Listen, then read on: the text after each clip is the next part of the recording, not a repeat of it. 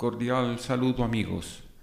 Eh, retomando nuestro episodio anterior sobre la fuerza de la voluntad, quiero en esta ocasión complementar con mayor detalle los diversos aspectos que debemos implementar en nuestro comportamiento y en nuestro trabajo dentro de ese proceso de mejoramiento continuo en el que estamos comprometidos. Ya hemos visto que la fuerza de la voluntad no es suficiente y que precisamente para cambiar nuestros resultados antes tenemos que cambiar nuestro entorno. ¿Y qué puedes hacer? Retomando igualmente de los escritos del profesor español Emilio Barcárcel, traigo los siguientes apuntes. Primero, reduce la fricción en tu vida diaria. ¿Qué quiere decir ello? Eliminando los pequeños obstáculos que te alejan de lo que quieres hacer. Por ejemplo, lo que suele costarnos más trabajo de salir a correr no es tanto el ejercicio en sí, sino probablemente levantarnos más temprano o ponernos la ropa y las zapatillas de deporte para empezar. Reducir la fricción significaría colocar estas prendas justo al lado de tu cama, de manera que lo primero que hagas al levantarte sea ponértelas. Segundo, cambia tu contexto buscando activamente personas que crean en ti, que te animen en tu proyecto, asiste a eventos, amplía tu círculo de relaciones. Cuando encuentres un hombre o una mujer que te apoye incondicionalmente, cásate con él en el buen sentido de la palabra. Es decir, tenlo a tu lado para que te acompañe en todo tu proceso constructivo. Tercero, abandona o al menos reduce el contacto con las personas tóxicas que tengas a tu alrededor. Aquellas que se quejan continuamente de lo mal que están ellas y el mundo, las que todo lo ven imposible, alimentan tus miedos y te aconsejan que te refugies en un rincón de tu vida. Si son relaciones que no puedes o quieres abandonar, mantén una actitud serena y compasiva hacia ellas, pero reduce el tiempo que les dedicas y prepárate mentalmente para que su influencia sea la menor posible. Busca también la crítica activamente, aunque suene paradójico. Cuando le preguntaron al multimillonario Elon Musk, fundador de PayPal, Tesla y SpaceX, cuál era el factor que consideraba más importante para llevar un proyecto ambicioso a buen puerto, su respuesta fue contundente el feedback negativo, siempre que sea bien intencionada y argumentada racionalmente. Una crítica negativa puede ayudarte a detectar tus errores y puntos ciegos y los de tu equipo, ahorrándote muchos problemas. Otro aspecto, encuentra un mentor, alguien que ya haya estado donde tú quieres llegar y que pueda ayudarte a detectar las oportunidades y los obstáculos a medida que se te presentan. No hace falta descubrir el Mediterráneo cada vez. Hay personas que ya han transitado el camino que tú empiezas y sus conocimientos y experiencia pueden ahorrarte meses e incluso años de esfuerzo y aumentar exponencialmente tus posibilidades de éxito. Sobre este punto de encontrar un mentor, quiero referirme un poco más porque es uno de los aspectos más importantes que debemos implementar en nuestro proceso formativo. No quiere decir ello que debamos acudir en costos exorbitantes para contratar a alguien que nos asesore, ni mucho menos. Inclusive tampoco se requiere que sea una persona connotada, llena de títulos y de amplio reconocimiento público. Un mentor puede ser una persona sencilla, que se encuentra inclusive dentro del mismo entorno tuyo y que tiene mayor experiencia que tú en la actividad que tú pretendes desarrollar como tu objetivo de trabajo productivo para tu vida. Además, es también importante precisar que en esto del mentor a veces también nos equivocamos en la selección del mismo. Pongo un caso, por ejemplo, muy claro, para hacer lo más gráficamente posible. Un equipo de fútbol.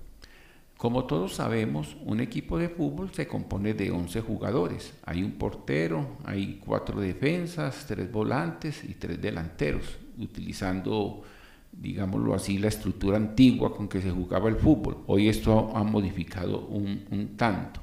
Para orientar a ese equipo, el preparador físico y el entrenador técnico de ese equipo no necesariamente tiene que ser una estrella del fútbol, que hoy está siendo muy recurrente. Ustedes han visto que muchos equipos, eh, sus entrenadores son futbolistas que precisamente en, en, su época de ejercicio profesional han descollado por sus grandes calidades.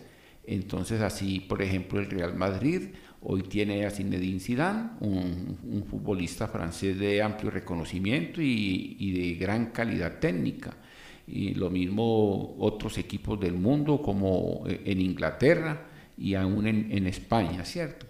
Esto está bien, no lo critico, sino que no, no necesariamente un jugador que haya sido estrella debe ser per se el mejor técnico para ese equipo se requiere básicamente a un jugador que conozca, que conozca, digamos, del funcionamiento de los equipos.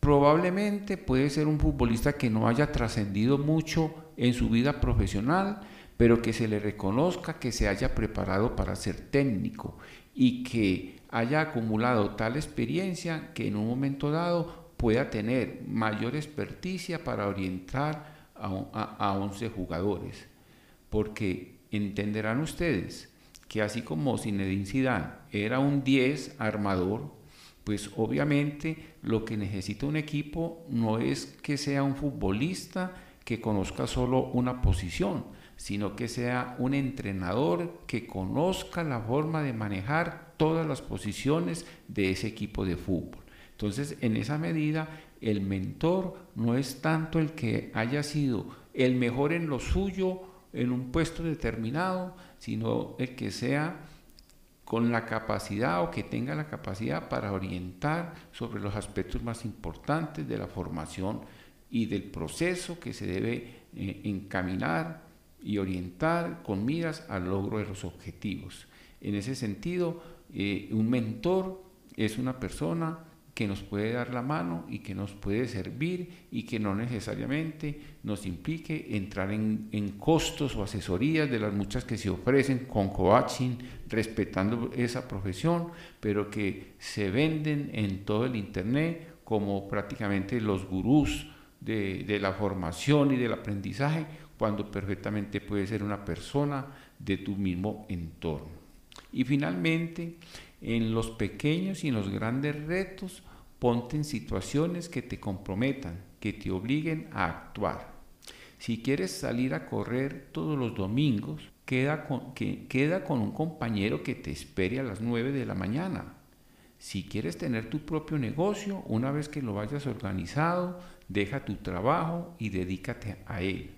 Cuando has pasado el punto de no retorno y solo te queda avanzar, la necesidad libera todo tu potencial.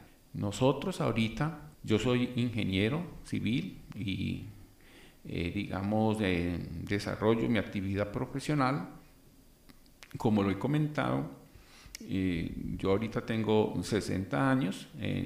nosotros, pues, eh, en Colombia, particularmente, a los 62 años, eh, es la edad de pensión para los, de, los hombres, ¿cierto? ¿En qué estamos nosotros?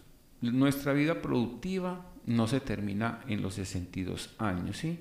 Todo lo que estamos tratando de, de organizar y de trabajar es poder seguir prestando un servicio productivo a la sociedad, a nuestras familias y a nosotros mismos. Todo lo que estamos haciendo con estos episodios y con todas estas prácticas es poder generar una comunidad de miembros donde todos podamos aportar mutuamente. Yo mismo he ido oteando en el horizonte diversos procesos productivos particularmente sustentados en los medios digitales que nos puedan permitir canales o formas de emprendimiento de beneficio para todas las personas. Y tengo mis mentores y son personas a quienes respeto y aprecio y de las cuales recibo consejos sabios. En este episodio procuraré anexar dos audios para que escuchen ustedes los consejos que me da mi mentor en el desarrollo que estoy emprendiendo de negocios de publicidad digital a la cual a los cuales aprovecho y los invito para que participen y de los cuales les hablaré en detalle en un próximo episodio. Muchas gracias.